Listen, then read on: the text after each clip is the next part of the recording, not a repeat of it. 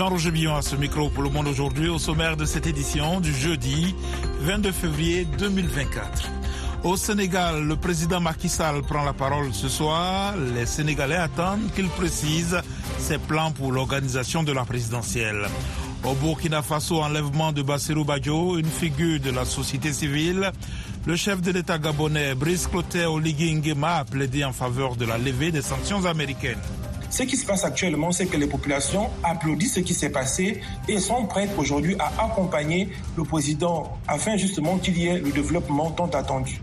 Reportage à suivre dans la partie magazine. Israël frappe à nouveau Rafah alors que les tractations se poursuivent au Caire en vue d'une trêve. La mère de l'opposant russe Alexei Navalny accuse les autorités russes d'exercer contre elle un chantage pour enterrer son fils secrètement. Ne manquez pas notre page pour ainsi que la Minute Co. Pour l'instant, le journal. Je l'ai dit en titre, la mère de l'opposant russe Alexei Navalny a affirmé qu'elle avait pu voir le corps de son fils après plusieurs jours d'attente, mais a accusé les autorités russes d'exercer contre elle un chantage pour l'enterrer secrètement. Les précisions avec Mohamed Oumfa. Ils me font du chantage, ils veulent que tout soit fait secrètement, sans cérémonie, ils veulent m'amener aux confins d'un cimetière, près d'une tombe fraîche et me dire « si j'y ton fils, je ne suis pas d'accord avec cela », a déclaré Lyudmila Navalnaya dans une vidéo diffusée ce jeudi par l'équipe de l'opposant.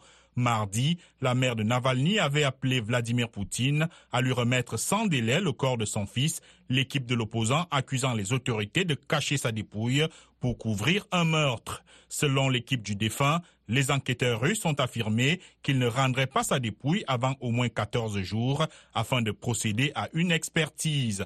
Le Kremlin a rejeté mardi les accusations de la femme d'Alexei Navalny qui a affirmé la veille que le président russe avait fait tuer son mari en prison. Il s'agit d'accusations grossières et totalement infondées portées contre le chef de l'État russe, mais étant donné que Iulia Navalnaya est devenue veuve il y a quelques jours, je ne ferai pas de commentaires, a dit le porte-parole du Kremlin, Dimitri Peskov. Rendez le corps d'Alexei et laissez-nous l'enterrer dignement. N'empêchez pas les gens de lui faire des adieux, avait retorqué Iulia Navalnaya sur son compte X. Les États-Unis ont dévoilé aujourd'hui des chefs d'accusation portés contre plusieurs oligarques russes le jour du deuxième anniversaire de l'invasion de l'Ukraine par la Russie. Le ministère de la Justice s'engage plus que jamais à couper les flux de fonds illégaux qui alimentent la guerre de Poutine et à tenir pour responsables ceux qui continuent de, de la permettre, a déclaré le ministre américain de la Justice, Merrick Garland, dans un communiqué. Les bombardements dans la bande de Gaza continuent ce jeudi au moment où de profondes divisions internationales sont notées au Brésil où se tient la réunion des affaires étrangères du G20. Le point avec Rosine Monizero. Ouvrant la réunion du G20, le ministre brésilien des Affaires étrangères, Mauro Vieira, a dénoncé le blocage du Conseil de sécurité de l'ONU face à ce conflit aux conséquences considérables. Le Conseil de sécurité de l'ONU a eu du mal à parler d'une seule voix sur Gaza, Washington bloquant tout appel à un cessez-le-feu.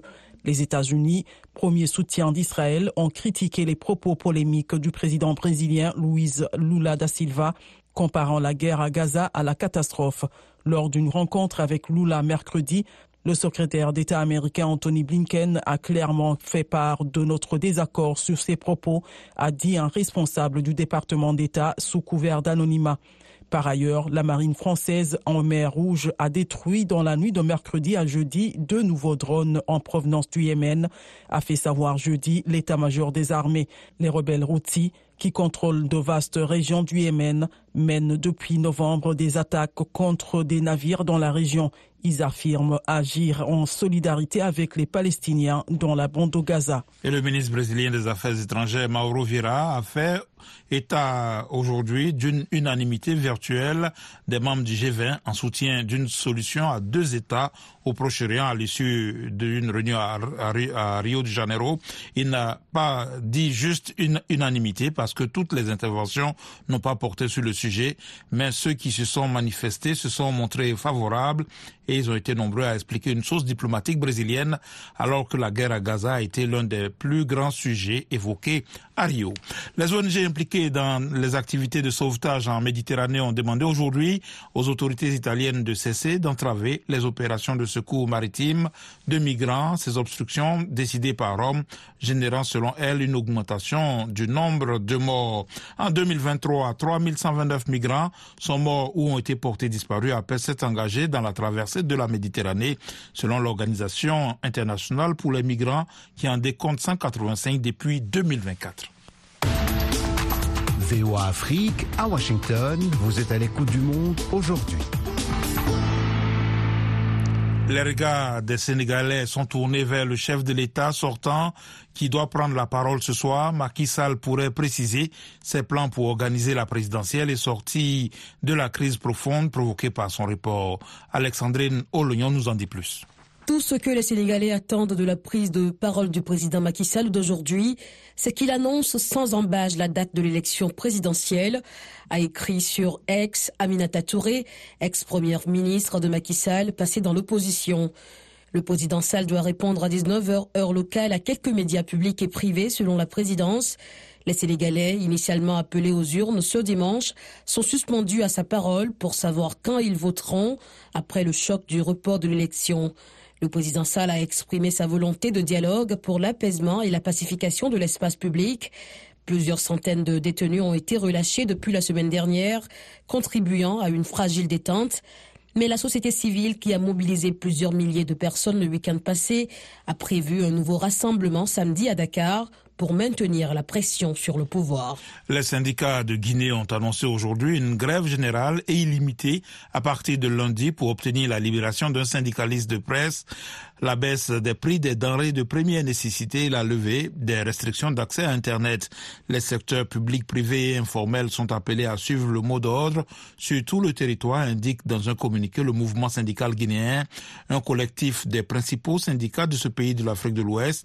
L'appel est lancé dans un climat de tension sociale grandissante et en absence de gouvernement. La jeune qui a pris le pouvoir par la force en septembre 2021 a annoncé lundi, contre toute attente, la dissolution du gouvernement civil qu'elle avait installé en juillet 2022. Au Burkina Faso, une figure de la société civile, Bassirou Badjo, a été enlevée hier mercredi à Ouagadougou par des individus se présentant comme des agents de l'État. C'est ce qu'a annoncé le mouvement dont il fait euh, partie dans un communiqué. Le point avec Nani Talani. Ce 21 février dans l'après-midi, Bassirou Badjo administrateur en poste à la Direction générale de la solidarité nationale et de l'assistance humanitaire, CIS à Ouagadougou, a été enlevé sur son lieu de travail, a annoncé le ballet citoyen, mouvement contestataire dont M. Badjo est membre. Les auteurs de l'enlèvement sont des individus se présentant comme des agents de la sûreté de l'État et l'ont emmené vers une destination inconnue, a ajouté le ballet citoyen, exigeant sa libération. Mardi, un autre militant du ballet citoyen, Rasman Zinaba, avait été également enlevé à son domicile par des personnes en civil et armées non identifiées avant d'être emmenées dans un lieu jusque-là inconnu, avait écrit le jour de l'enlèvement le mouvement qui exige aussi sa libération sans délai. Piliers du ballet citoyen, Bassirou Badjo et Rasman Zinaba avaient tous deux été réquisitionnés par le régime militaire burkinabé pour lutter avec l'armée contre les violences djihadistes qui minent le pays. M. Zinaba avait saisi la justice pour faire annuler cette réquisition. Ballet citoyen est un mouvement d'insurrection populaire qui avait mené à la chute du régime de l'ancien président Blaise Compaoré en 2014. Plusieurs cas d'enlèvement de voix considérés comme hostiles au régime militaire au pouvoir depuis un coup d'État en septembre 2022 dirigé par le capitaine Ibrahim Traoré ont été rapportés ces derniers mois à Ouagadougou. Les autorités algériennes continuent de réprimer les droits à la liberté d'expression et de réunion pacifique en ciblant les voix critiques de la dissidence. Cinq ans après les manifestations pro-démocratie du Irak, a dénoncé aujourd'hui l'ONG euh, Amnesty International.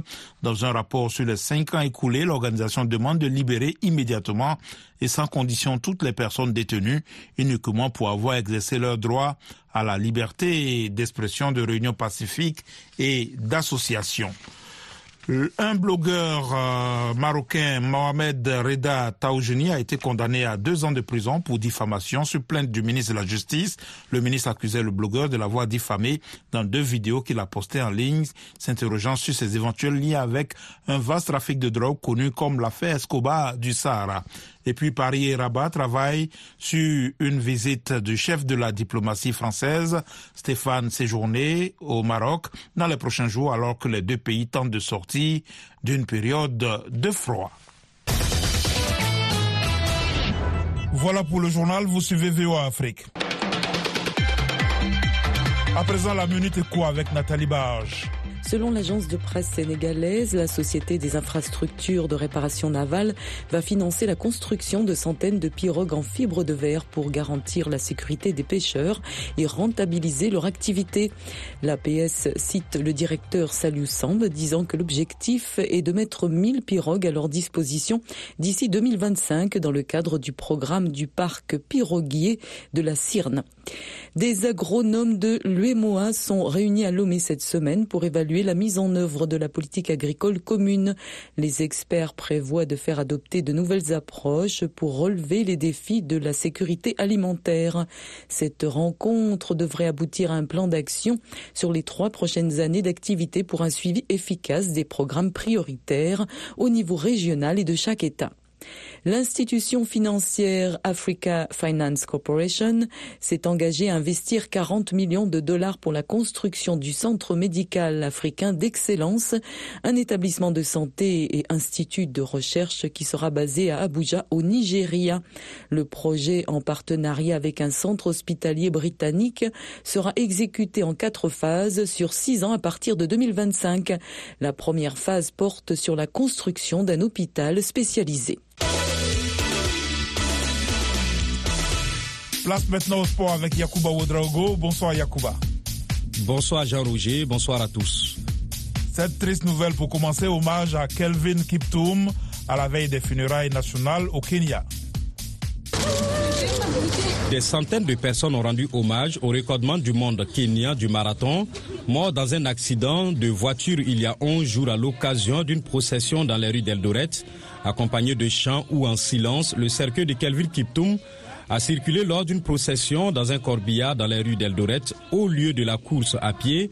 Étoile filante de l'athlétisme mondial, mort à 24 ans, Kelvin Kiptoum va être enterré demain vendredi lors de funérailles nationales en présence du président William Ruto. Elles auront lieu à Chepsamo, le village de la vallée du Rift dans l'ouest du Kenya, où vivait l'athlète et sa famille. Suite fin hier des matchs allés des huitièmes de finale de la Ligue des champions en Europe. Naples et Barcelone se sont neutralisés un but partout avant le match retour à Barcelone. Lors d'un match fermé, le Barça a ouvert le score à l'heure de jeu par le buteur polonais Robert Lewandowski, mais le Nigérien Victor Osimhen, ballon d'or africain, revenu de la canne, a égalisé grâce à un bel enchaînement à la 75e. Dans l'autre match, étincelant et prolifique en Première Ligue, Arsenal s'est fait surprendre dans le temps additionnel à Porto 1 à 0. Auteur de 21 buts lors de ses cinq derniers matchs, le club anglais n'a cette fois pas su trouver la faille face à des Portugais solides et plus entreprenants qui ont fini par marquer sur le fil par Galeno. À la 94e, les Gunners devront se ressaisir le 12 mars à Londres s'ils veulent rallier les quarts pour la première fois depuis 14 ans. Dani Alves condamné pour viol. Le Brésilien, ancienne star du Barça et du PSG, a été condamné par un tribunal de Barcelone à 4 ans et demi de prison pour le viol d'une jeune femme dans une discothèque de la ville en décembre 2022. Il existe des éléments de preuve qui, au-delà du témoignage de la plaignante, permettent de considérer le viol comme prouvé, indique le tribunal dans un communiqué. Alves, qui est en détention provisoire depuis plus d'un an et va faire appel de ce verdict, a aussi été condamné à verser 150 000 euros à la victime, à 5 ans de liberté surveiller une fois sa peine purgée et à se tenir éloigné de la victime pendant 9 ans et demi. Ici en MLS, première victoire de la saison pour l'Inter Miami grâce à Messi. Deux actions décisives du champion du monde argentin Lionel Messi ont permis à l'Inter Miami de gagner à domicile 2 à 0 son premier match de la saison MLS face au Real Salt Lake. Messi, qui a disputé l'intégralité du match, a fait taire les inquiétudes concernant sa condition physique avec une excellente performance pour l'équipe de Gerardo Tata Martino. Pour son prochain match, l'Inter Miami se déplace dimanche au Los Angeles Galaxy. Page de sport VO signée Yakuba Ouedraogo.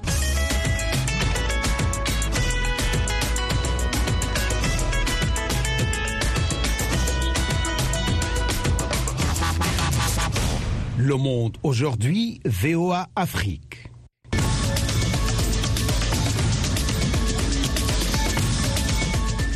Vous êtes à l'écoute du Monde aujourd'hui sur VOA Afrique. Jean-Roger Billon de retour avec vous pour les dossiers du jour. Les États-Unis ont réitéré la nécessité d'un retour rapide à l'ordre constitutionnel au Gabon, six mois après le coup d'État du 30 août. Ils ont toutefois déclaré que les relations économiques et diplomatiques avec cet État d'Afrique centrale seraient renforcées malgré les sanctions imposées aux putschistes gabonais. Une délégation conduite par l'ambassadeur des États-Unis au Gabon, Vernel Trim Fitzpatrick, a rencontré mardi le général Brice Clotaire Oligui Nguema, chef de l'État qui a plaidé pour la levée des sanctions américaines. Depuis le Cameroun voisin, Mouki Edwin Kinzeka fait le point. Le récit est de Yakuba Oudraogo. Les autorités gabonaises ont déclaré que le général Brice Clotaire Oligui Nguema, chef de l'État, a reçu une délégation américaine conduite par Vernel Trim Fitzpatrick, ambassadeur des États-Unis au Gabon depuis environ un mois. Madame Fitzpatrick indique que sa délégation a examiné avec M. Nguema l'état des relations entre le Gabon et les États-Unis. Pour nous, c'est très important d'avoir et de continuer la conversation concernant comment nous pouvons approfondir nos relations bilatérales commerciales. Et donc, c'est très nécessaire d'avoir le soutien de notre Congrès euh, dans ce domaine. Donc, de mes objectifs, c'est d'approfondir et augmenter les relations commerciales. Donc, je pense que c'est très nécessaire de parler avec tous les parties prenantes euh, dans ce domaine pour voir quelles sont les possibilités qui existent. Donc, nous voulons faire plus ici au Gabon. Nous voulons accompagner le gouvernement de la transition vers la transition démocratique, mais également la prospérité économique. S'exprimant sur la télévision publique gabonaise, Madame l'ambassadeur des États-Unis a déclaré qu'en plus du renforcement des relations commerciales, son pays va aider le Gabon à passer à un régime civil, sans toutefois préciser comment. L'armée gabonaise a renversé le président Ali Bongo Ndimba lors d'un coup d'État sans effusion de sang le 30 août 2023. Après le coup d'État, Washington a suspendu la plupart des aides non humanitaires et demande un retour rapide à l'ordre constitutionnel au Gabon. Nembe Patrice est un conseiller économique à alternance 2023, un groupe de partis d'opposition créé en 2023 pour lutter en faveur d'un changement politique au Gabon. Vous avez vu la visite de la, du secrétaire général du Commonwealth, la communauté internationale, l'Union africaine, euh, les Nations unies, qui est venu vérifier si réellement il y a eu crise. Moi, il faut interpeller ces puissances à examiner ce qu'ils appellent crise. Ce qui se passe actuellement, c'est que les populations applaudissent ce qui s'est passé et sont prêtes aujourd'hui à accompagner le président afin justement qu'il y ait le développement tant attendu. M. Nembe a ajouté que les liens économiques avec les États-Unis seraient bénéfiques pour le Gabon. Il soutient que son pays a besoin du marché américain pour vendre du manganèse et des produits pétroliers et pour développer son économie. Les chefs militaires gabonais ont déclaré que les élections se tiendraient en août 2025 après un dialogue national inclusif prévu en avril cette année.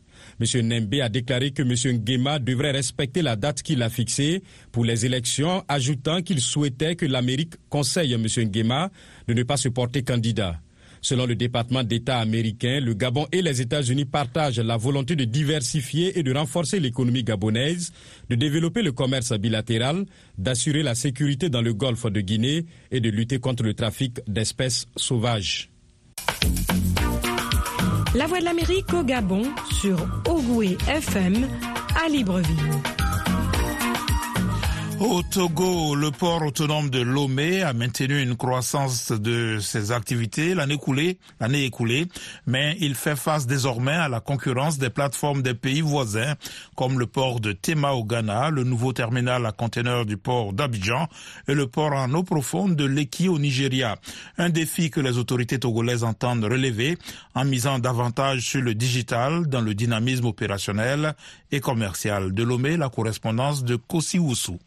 En attendant les résultats consolidés de l'année 2023, le port autonome de Lomé affiche un bilan satisfaisant. Une hausse de 10,45% du trafic à l'import et 37,72% à l'export par rapport à l'année précédente. Faugan Adénion, directeur général du port de Lomé. Je suis fier de souligner les résultats remarquables que nous avons atteints au cours de l'année écoulée. Malgré les défis sans précédent que nous avons dû affronter, le port autonome de Lomé a maintenu son statut de hub maritime de premier plan en Afrique de l'Ouest. Longtemps demeureux seul port en eau profonde de la sous-région avec des infrastructures modernes, cette position du port de Lomé est mise en mal ces dernières années par la concurrence des autres ports de la région qui ont pratiquement rattrapé leur retard. Face à cette situation, dira Alassane, vice-président du groupe des importateurs, chauffeurs et acheteurs du Burkina Faso, Mali et Niger, demande aux autorités portuaires de Lomé de veiller à plus de fluidité des opérations. Quand nous arrivons pour les achats des véhicules d'occasion, ça fait près de trois ans, c'est des grèves non averties. On est bloqué dans des hôtels. Vraiment, ça nous met mal à l'aise. Vous parlez de la concurrence aujourd'hui. Nous, en tant que communauté étrangère au Togo, nous n'avons pas intérêt à ce que nos concitoyens partent au Ghana ou au Bénin. Qu'est-ce que nous avons à gagner? Un mal-être que les autorités du port de Lomé doivent rapidement juguler, d'autant que le Niger, en difficulté avec le port du Bénin, veut accroître le trafic avec le Togo. Cette volonté a été exprimée sur les médias publics par le ministre nigérien des Transports et de la Logistique lors d'une récente visite au Togo. Mahaman Salissou Mahaman. Les opérateurs économiques nigériens ont toujours utilisé le port de Lomé, donc ceci va sans dire. L'augmentation du volume à traiter va nécessiter des dispositions particulières et c'est pour ça que nous sommes là, pour discuter de voies et moyens à prendre en compte tous les problèmes liés à ce traitement pour qu'on puisse avancer. Kokutenge, le ministre de l'économie maritime du Togo, propose. Nous avons lancé un appel aux opérateurs économiques qui le souhaitent de regarder plus le corridor Lomé-Ouaga-Niamey en investissant peut-être plus dans une flotte pour pouvoir diminuer les coûts de transport qui sont un peu prohibitifs, faire en sorte que les échanges commerciaux soient plus fluides possible et permettent un approvisionnement du marché nigérien ainsi que les exportations ou l'écoulement des produits fabriqués au, au Niger pour pouvoir permettre à l'économie de nos deux pays de bien fonctionner. Au quatrième trimestre de 2023, environ 31 000 tonnes de marchandises ont transité par le port de Lomé vers le Niger. Ces chiffres sont appelés à croître dans un futur proche. Kosiwusu, Lomé pour VOA Afrique. Washington, la voix de l'Amérique, vous êtes à l'écoute du monde aujourd'hui. Retrouvez-nous aussi sur Internet, Facebook et sur votre portable. Au Mali, le prix du riz connaît une hausse notable à Ségou, c'est ce qu'ont constaté les consommateurs, notamment lors de la foire hebdomadaire dans cette ville située à 240 km de Bamako.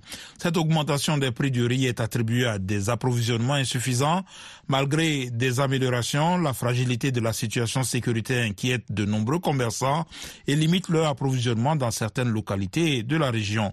Reportage de Georges Atino à Ségou. Il est 16h ce lundi à la foire hebdomadaire de Ségou, à quelques pas des rives du fleuve Niger. La journée de marché tire à sa fin pour les commerçants de riz local, cultivés et hautement appréciés dans la région de Ségou. La scène offre un aperçu animé de l'économie locale et de l'importance du riz dans cette communauté riveraine, comme le dit Sidi Aydara, commerçant. Ça, c'est le riz de la ville de Nyono, récolté cette année. C'est le riz de chez nous. Ce riz est goûteux et préférable au riz importé. Le prix du riz est en constante hausse en raison de la réticence de certains commerçants à s'aventurer dans les zones instables sur fond de préoccupations sécuritaires. Aujourd'hui, le kilogramme de riz coûte 400 francs CFA. Kadiatou Traoré, une commerçante avec deux décennies d'expérience, coût les sacs de riz après une journée de marché de ses ventes. Je n'ai rien pu vendre aujourd'hui. Le riz coûte cher et nous sommes obligés de partir le chercher loin. On n'ose pas forcément aller dans certaines zones par peur. Ce qui fait qu'on a moins de riz et la situation est de plus en plus difficile. Abdoulaye Tangara s'active dans le commerce depuis 5 ans. Il témoigne des changements qu'il a constatés depuis quelques années. Les choses ont beaucoup changé en quelques années seulement. On ne pouvait pas aller au-delà de Markala. Mais aujourd'hui, je pars dans quelques villages en plus. Cependant, aujourd'hui, il y a beaucoup plus de commerçants pour peu de riz. Et en plus de cela, les agriculteurs se plaignent aussi de l'augmentation du prix de l'engrais. Tout cela rend la situation compliquée. Les clients, eux, font les frais de cette situation. Nous aimons beaucoup les riz qui nous viennent de Nyono. Mais ça coûte cher de nos jours. Ils m'ont dit 400 francs le kilo. Je leur ai dit de laisser à 375 francs. Mais pour le moment, nous n'avons pas trouvé d'accord. Au marché de Ségou, clients et commerçants espèrent une baisse significative des prix et une amélioration de la situation économique. Georges Attino, de retour de Ségou pour VOA Afrique. En plus de nos programmes sur FM et ondes courtes, VOA Afrique est en votre compagnie 24 heures sur 24 sur Internet. voaafrique.com, tous les derniers développements sur l'actualité africaine et mondiale, reportages photos et vidéos, et vos commentaires sur voaafrique.com. À tout de suite. Le Kenya fait face à une série de défis économiques qui pèsent lourdement sur les ménages et les entreprises. L'augmentation des taxes sur les produits pétroliers mise en place par le gouvernement pour juguler la dette publique croissante a rendu les transports publics inabordables pour beaucoup de Kenyans. Cette situation s'ajoute à la flambée des prix des denrées alimentaires, rendant difficile l'accès à une alimentation équilibrée. Les entreprises ne sont pas épargnées par la crise, selon une enquête de la Fédération des employeurs du Kenya. Le point avec Nani Talani. Le fabricant de meubles Jared Omondi doit parcourir plusieurs kilomètres à pied chaque jour pour se rendre à son travail à Nairobi, la capitale kenyane, après que les prix des transports publics ont doublé. Ces transports sont devenus inabordables pour Omondi après que le gouvernement a doublé la taxe sur les produits pétroliers en juin dernier. Comme des millions de Kenyans, il est confronté à une hausse vertigineuse du coût de la vie causée par les mesures gouvernementales visant à maîtriser la dette publique croissante. Jared Omondi explique. Il est difficile d'avoir un bon repas. Vous ne pouvez pas vous permettre d'acheter un kilo de viande et si vous avez des enfants, ils doivent manger du chou frisé tous les mois. Si vous devez changer, ce n'est peut-être que des sardines. La hausse des impôts frappe également les entreprises.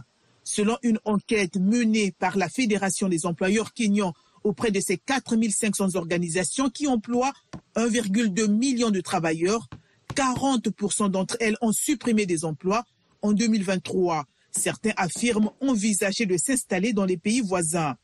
Jacqueline Mugo est directrice exécutive de la Fédération des employeurs kenyans. Les employeurs sont en détresse. L'environnement économique est très difficile.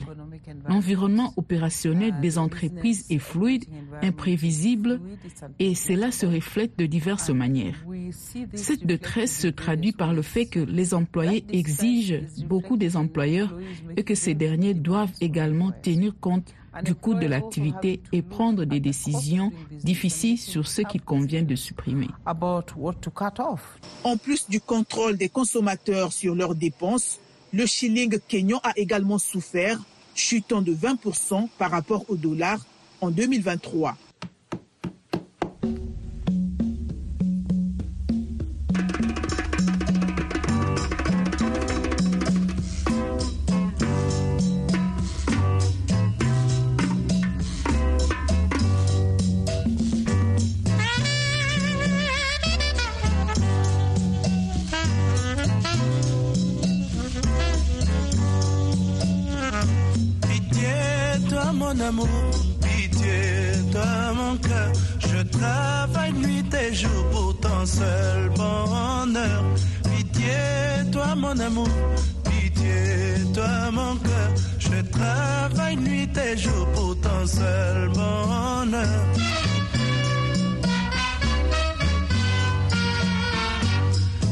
Le matin je me réveille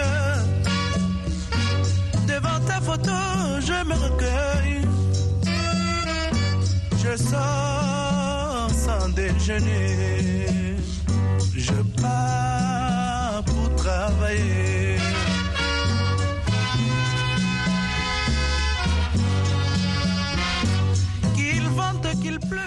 Le monde aujourd'hui, c'est la fin de cette édition. Merci de l'avoir suivi. Jean-Roger Billon à ce micro, à la mise en onde Georges Léonard Sagno. Un grand merci à la rédaction et à toute l'équipe de production. Rendez-vous sur notre site internet voafrique.com et nos pages Facebook, YouTube, la plateforme X et Instagram pour un suivi de l'actualité 24 heures sur 24.